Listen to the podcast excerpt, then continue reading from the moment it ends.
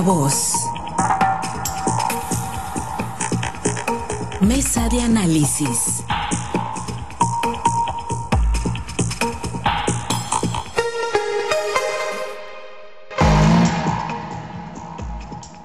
Estamos, estamos de regreso, tenemos más aquí en Altavoz. Muchísimas gracias por seguir pendientes de la transmisión, gracias por acompañarnos en este pues, día importante, ¿no? Para, para Sinaloa, para México, con el arranque, pues digámoslo así, masivo de, de la vacunación, ¿no? Llegaron nueve mil dosis, poco más de nueve mil dosis al estado de Sinaloa el día de ayer, confirmado por el doctor Efren Encinas Torres, y eh, pues obviamente esperar, ¿no? La, la, transmisión ahí también, vamos a tratar de hacer un, enlace breve, ahorita que se dé el arranque en... Eh, en torno a cómo está programado el, arranque de la vacunación ahí en la capital del estado, que va a encabezar el gobernador Quirino Ordaz Coppel, el mandatario sinaloense en el Hospital de la Mujer. Pero por lo pronto vamos a la mesa de análisis y saludo a mis, a mis compañeros, a mis colegas periodistas, a eh, Jorge Luis Telles. Jorge Luis, muy buenos días.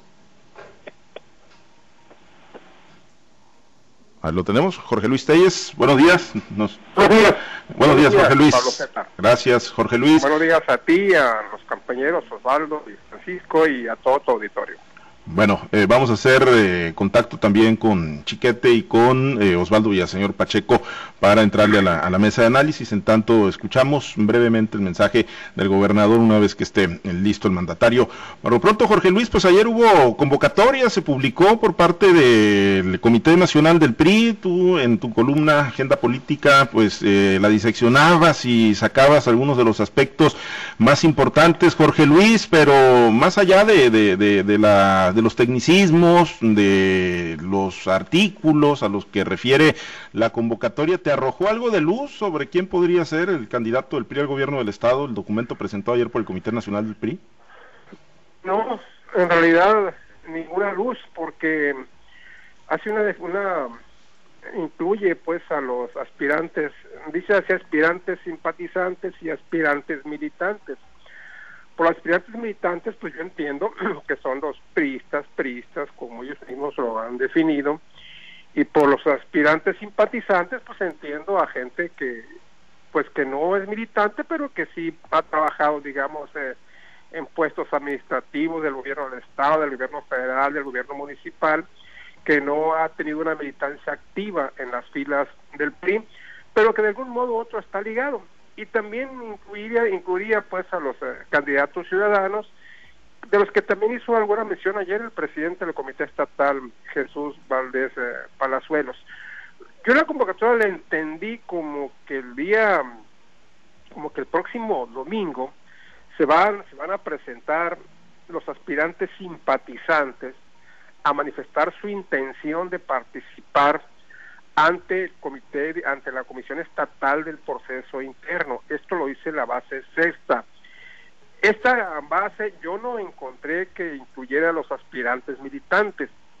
Eh, soy sincero, ignoro si también incluye a los aspirantes militantes, pero sí estoy seguro, porque así lo dice la base sexta, que los aspirantes simpatizantes deberán manifestar su intención el 17 de enero, o sea, el próximo domingo. Esto probablemente arroje una luz ya muy clara sobre quienes se presenten a manifestar su intención. Obviamente no creo que se presente alguien que no tenga ninguna posibilidad.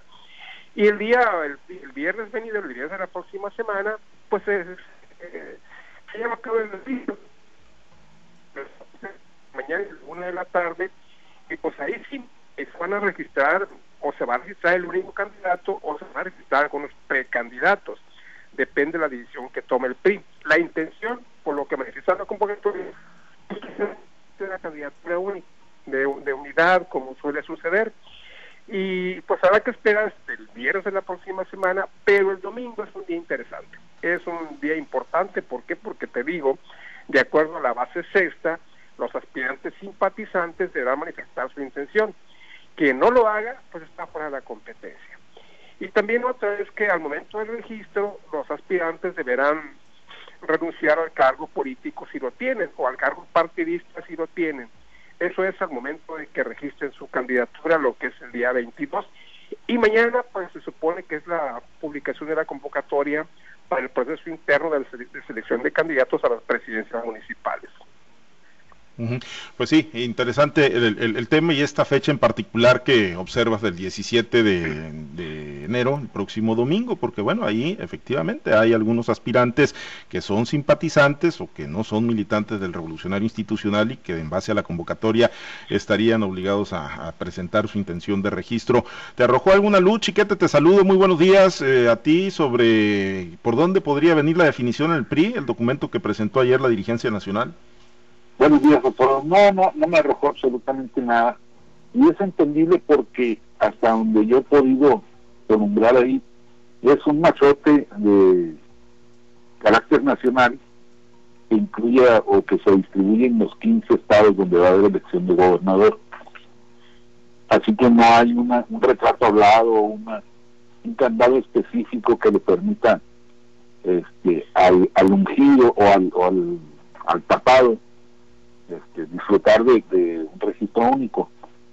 Yo creo que pues vamos a seguir con este proceso hasta el domingo en que empiecen a manifestarse y todavía y después de eso habrá que ver hasta el final. Yo creo que la decisión está tomada, pero tendrá que ser analizada incluso en estos últimos días para ver cómo es las cosas, cómo es que se van se van planteando los asuntos. Y es que hay que ver una cosa, el propósito evidente en esta conducción del prismo es buscar la simpatía de la sociedad civil, de la gente sin partido, algo que se está perdiendo en muchas bases, sobre todo en los cuadros más arraigados. Acá, por ejemplo, vemos en Morena, el químico sigue insistiendo en, en su, su frase, un fundador para gobernador, en, el, en el PRI pues hay quienes dicen no a las alianzas, pero la búsqueda es por el voto de la, de la sociedad civil, de la sociedad sin partido, y pues en eso yo creo que esos son los, los puntos que están revisando hasta el último todos los, los dirigentes. Osvaldo, te saludo, muy buenos días, Osvaldo Villaseñor. Eh, ¿A ti en lo personal te, arrojó alguna luz? ¿Has seguido muy, muy de cerca, como nuestros eh, compañeros también y muchos analistas, eh, pues paso a paso, con marca personal, ¿no? Este, este proceso, pues yo no sé si tan atípico, ¿no? Por la forma en la que quien tiene la definición en la mano lo ha venido conduciendo, pero ayer el documento te, te arroja algo de, de luz, te vislumbra hacia dónde podría caer la definición, si vamos a seguir hablando de un tapado o si se circunscribe a los nombres que hemos venido manejando? Pues mira, mira, profesor, yo creo que hay dos cosas eh, que destacar de la convocatoria. Antes, perdón, antes, buenos días, Chiquete, buenos días, Jorge Luis. Eh, dos cosas que, que, hay que destacar de la convocatoria que ayer eh, conocimos del PRI. La primera de ellas es precisamente, ahora sí, un día antes había dicho el delegado Carlos Iriarte de que sería un militante el candidato del PRI. Ese fue un mensaje político. Y bueno, a partir de ese mensaje político empezamos a desaicar, como decimos luego la baraja. No, pues esto ya no pasa. Ya no pasa con Alfonso Mejía, ya no pasa fulano de tal o el tapado tapado. Y bueno, por ahí surge de que Javier Lizarre sí tenía eh, militancia partidista, que era consejero municipal y social de Y ya redujiste la lista. Pero tú observas la convocatoria y la convocatoria no trae ese apartado eh, de exclusión. Dice, es abierta para simpatizantes y para militantes. Una, eh, digamos, una apertura del partido para recibir todo tipo de candidatos, siempre y cuando no sean militantes de otro partido político. Ahí sí, ya no puede decir, ah, ya, ya no simpatizo con aquel y ahora simpatizo con este. Ahí no se vale, ¿no? O sea, como regla es, no puede ser militante de otro partido político. O sea, ya no puede brincar alguien de otro partido político al PRI. Pero también vienen reglas ahí, que efectivamente, como lo comenta atinadamente Jorge Luis, los simpatizantes tienen efectivamente hasta el 17 de enero para mostrar su carta de intención, o sea, van a ser expuestos antes de, para conocer otra vez cuáles reacciones puede haber entre los priistas. Y lógicamente se antoja muy difícil que, por ejemplo, Juan Alfonso Mejía renuncia a la CEP para ir a presentar una carta de intención que quiere ser gobernador si no tiene el visto bueno del gobernador. Así que eh, ese va a ser otro otro otra parada en el camino para conocer quién va a ser el candidato. Y luego viene algo que hemos destacado mucho nosotros a lo largo de muchos meses, la importancia de la hoja de vida. Y allí son los principales candados que trae la, la, la convocatoria precisamente. ¿Por qué? Bueno, porque a nivel ya incluso de criterio del INE, pues ahora se obliga a los partidos políticos a que quienes vayan a ir de candidatos o a ser postulados como candidatos, pues no tengan, por ejemplo, eh, fallas, eh, pero fallos en su contra o sanciones en su contra por haber ejercido violencia política de género, que no hayan tenido problemas en, eh, de violencia familiar o de incumplimiento de obligaciones familiares. Y eso también eh, antes pues no se veía, antes decías, oye, esa es vida, es vida privada, no es pública. Bueno, pues ahora la vida privada se traslada precisamente a la vida pública. ¿Para qué? Bueno, pues para que no pase lo que hemos estado viendo ya en partidos como Morena, donde al químico Benítez le dicen, hey, no puedes participar porque tú traes un fallo en tu contra, aunque sea de una autoridad local, tenga dos instancias para defenderse, por haber ejercido violencia política de género. O que no le cuestionen, por ejemplo, a Morena la postulación de Félix Salgado Macedonio en Guerrero eh, por tener una carpeta de, investigación por el delito de violación y que le están exponiendo su, su expediente y que el presidente tenga que salir a decir, bueno, pues que si el pueblo lo quiere así de violador, pues así va a ir, ¿no? Porque el pueblo lo quiere, ¿no? Entonces, eh, el PRI ahora sí está fijándose en la hoja de vida, pero además porque es un criterio nacional ya, es un criterio del acuerdo, es un criterio que el está exigiendo a los partidos políticos, que pongan gente con una hoja de vida buena. Y eso creo que es un gran paso para la sociedad, que los partidos tengan más cuidado en ver qué tipo de candidato van a postular. Ayer eh, Jorge Luis lo decía en una conferencia de prensa en Culiacán, Sergio Torres al gobernador Quirino Ordaz se le salió de control, digo, igual Sergio Torres ya anda en otro proyecto, ¿no? Y hace poco, hasta hace poco, pues hablaba maravillas del gobernador Quirino Ordaz, pero dice, y se lo he escuchado yo a muchos priistas, ¿no? Que a lo mejor no se animan a ponerle voz de manera pública, eh, no se atreven a decirlo en lo recio, eh, pero sí empieza esa sensación, ¿no? De que ya no es un proceso tan controlado el que se está viviendo dentro del Partido Revolucionario Institucional, de que hay una disputa muy, muy férrea, muy severa entre pues los priistas, priistas, la, base dura priista, y eh, pues esta ala, ¿no? Eh, que trae el gobernador Quirino Ordaz Coppel con su grupo de, funcionarios. ¿Lo, ves así eh, o sigue siendo un proceso de selección férreamente controlado por el gobernador Quirino Ordaz? Pues yo no lo veo así, ¿no? Discrepo totalmente de lo que dice Sergio Torres, que como tú lo has dicho, todavía hace unas semanas que era el mejor gobernador del país en todos los estados de la República, lo decía Sergio, que era el único gobernador que apoyaba el sector pero que era lo, máximo que había parido Sinaloa, y ahora es exactamente todo lo contrario. Hay que entender pues que está en su papel, candidato de oposición, y es el papel que debe desempeñar, pues hay formas, ¿no? O sea, es contradictorio que todavía hace unos días opinaba todo lo contrario del gobernador y ahora pues lo pone como lo peor que hay en el, en el, prismo nacional. Yo creo que no. Yo insisto mucho, con perdón de ustedes, de Francisco, de todos ustedes, de, de algo, yo me voy con los con los criterios viejos, ¿no? Porque pues ya soy un ya tengo mucha experiencia en esto. Yo no creo que al gobernador se le haya salido el, proceso de. Al contrario, al contrario, creo que lo tiene estrictamente bajo su control. Y la prueba está en que pues no da, no da este no da, no da ninguna señal de quién va a ser. Para mí esa es la mejor prueba de que él tiene bajo su control.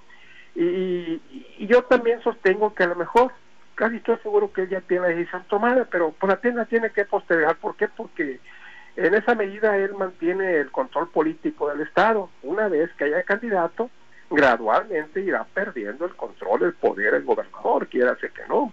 Independientemente del resultado de las elecciones, la estrella política de Sinaloa se, traslada hacia el nicho del candidato.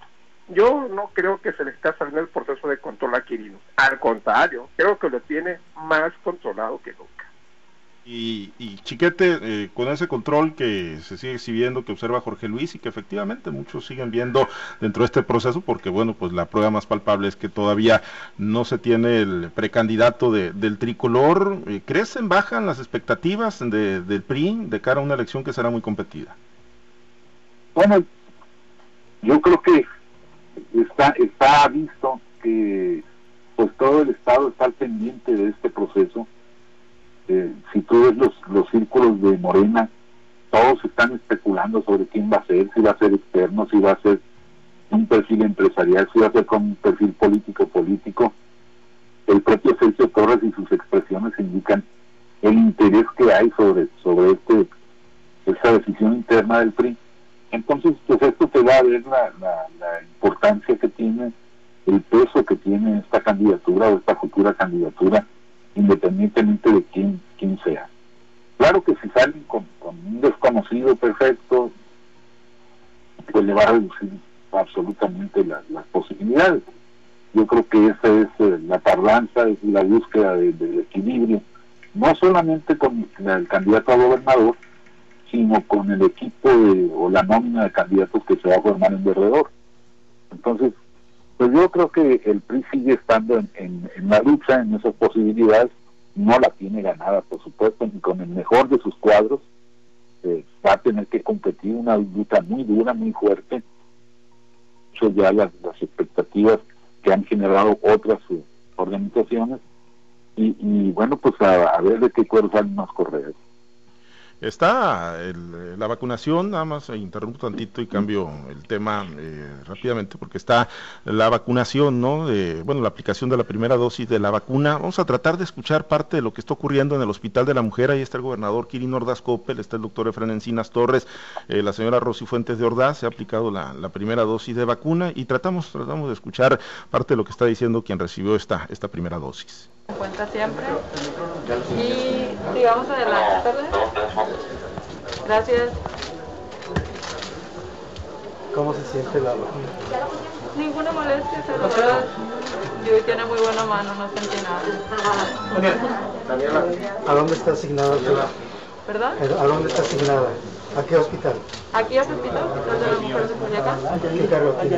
Soy enfermera, ahorita eh, estoy en servicio de vacunas. ¿Y cómo ves la disposición del gobierno de que ustedes sean los primeros en vacunarse? ¿Verdad? ¿Cómo ve la disposición del gobierno que ustedes sean los primeros en vacunarse? que nos tomen en cuenta nosotros la primera línea que somos los de mayor riesgo. Qué bueno, agradecidos todos. ¿Ha sido difícil enfrentar la pandemia? Sí, de una u otra forma sí, sí ha sido difícil. Sí ha sido difícil, pero seguimos al pie del cañón. ¿Alguien más? ¿Mande? Una enfermera del Hospital de la Mujer allá en Culiacán, quien ha recibido la primera dosis de, la vacuna contra el COVID-19 aquí en el estado de Sinaloa. Y lo decíamos, ahí está el gobernador Kirin Ordaz, está la señora Rosy Fuentes, está también Efren Torres.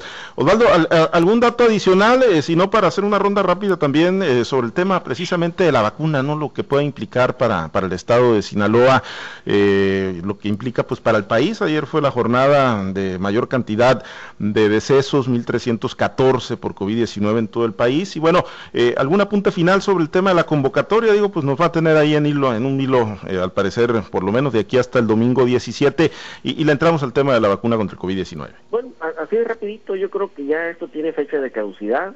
El 17 sabemos si va un simpatizante, el 22 si va un militante. Y bueno, cada, cada uno de los supremos aspirantes pues está siguiendo su ruta. Por ejemplo, ayer Mario Zamora se reunía con el dirigente nacional del PRD, hoy se reúne con el dirigente nacional del PRI, Jesús Valdés seguía con sus reuniones y algunos otros, eh, el propio Javier Lizarra va muy movido también ayer. Creo que, que ya lo hecho, hecho está. ¿Qué queda? Pues esperar, esperar ahora sí que se cumplan las fechas y nada más. Bien, eh, en el tema de la vacuna, Osvaldo, pues eh, abre ya la esperanza de salir de una época muy complicada, la más difícil yo creo para la generación actual eh, por el COVID-19, tanta muerte, que se viene también en plena época electoral, un proceso que va a ser controlado por quién, por la Sedena, por el gobierno federal, los gobiernos estatales van a tener también la posibilidad de, de estar participando, como ya se ve, por ejemplo, aquí en el caso de Sinaloa, también en la disputa que viene, ¿no? El tema de la vacuna del COVID. 飛び出しのや。ね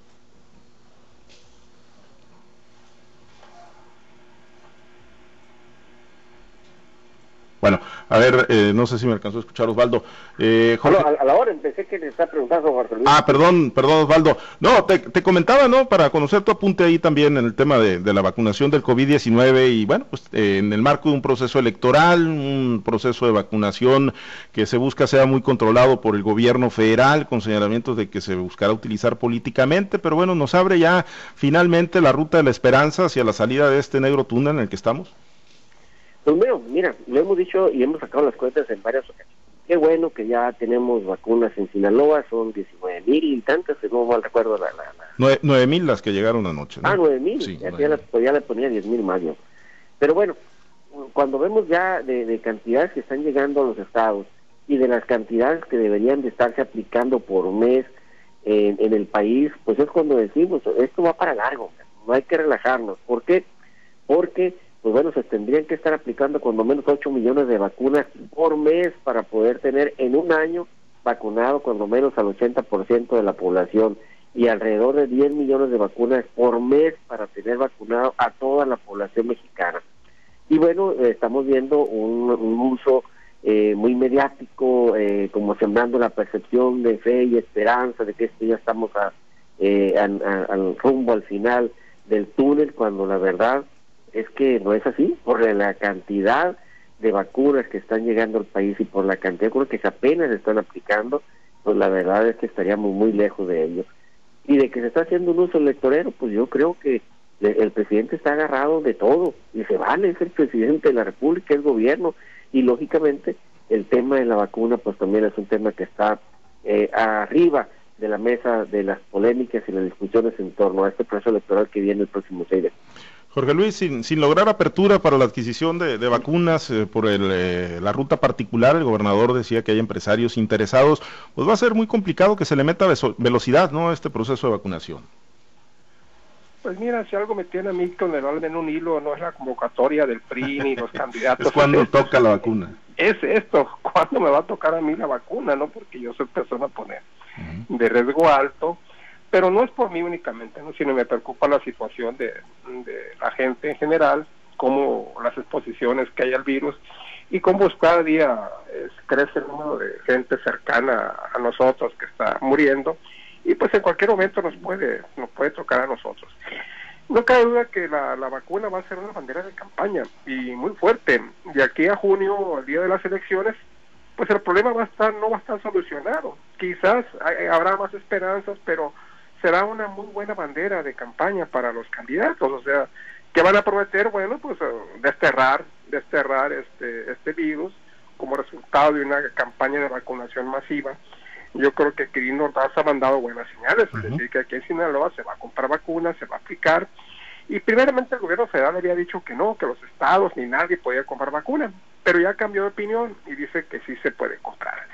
Quirino Ordaz ha dicho que tiene 30 millones de pesos disponibles como resultado de la venta de la casa de gobierno, que tiene el apoyo de sectores empresariales, de la iniciativa privada en general, y que eso le ha permitido adquirir vacunas por cuenta del Estado para su aplicación inmediata. Eso es alentador, quizás nos ubique arriba de otros estados y quizás el gobernador, si cumple con esta promesa, se ubique a la vanguardia en cuanto al combate contra el coronavirus y eso de verdad se lo vamos a agradecer todos y le va a generar muchos puntos aquí ¿no? para el cierre de su administración y quizás también para el candidato de su partido a la gobernatura del Estado. Bien, vamos a escuchar precisamente al gobernador Quirino Ordaz Copper, está hablando en el marco de la aplicación de la primera vacuna aquí en el estado de Sinaloa.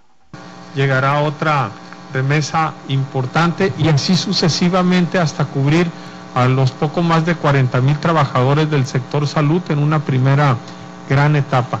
Después irá bajando eh, a, la, a la población en general y privilegiando obviamente a los adultos mayores y a quienes tienen mayor vulnerabilidad.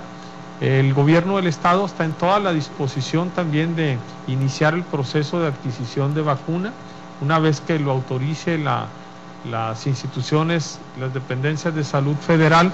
Ya eh, tenemos algunas cartas de intención que hemos eh, firmado, suscrito para poder tener precisamente la, prioridad en poder adquirir esta vacuna y llegar más rápido a más gente.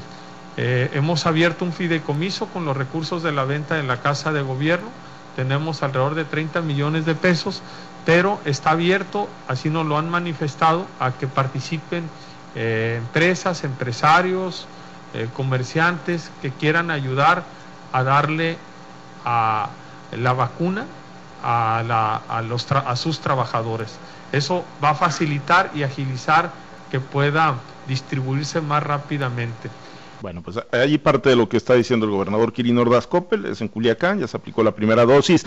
Chiquete, pues, pues sí da, ¿no? Sí, sí, sí da exposición y sí da, pues, eh, rentabilidad, ¿no? Quienes traen de la mano este proceso de vacunación contra el COVID-19.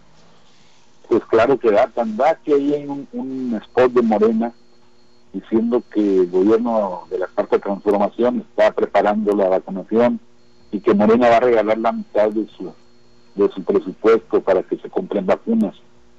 No hay ningún indicio específico de cuál es el mecanismo para eso, pero ellos ya están usufructuando.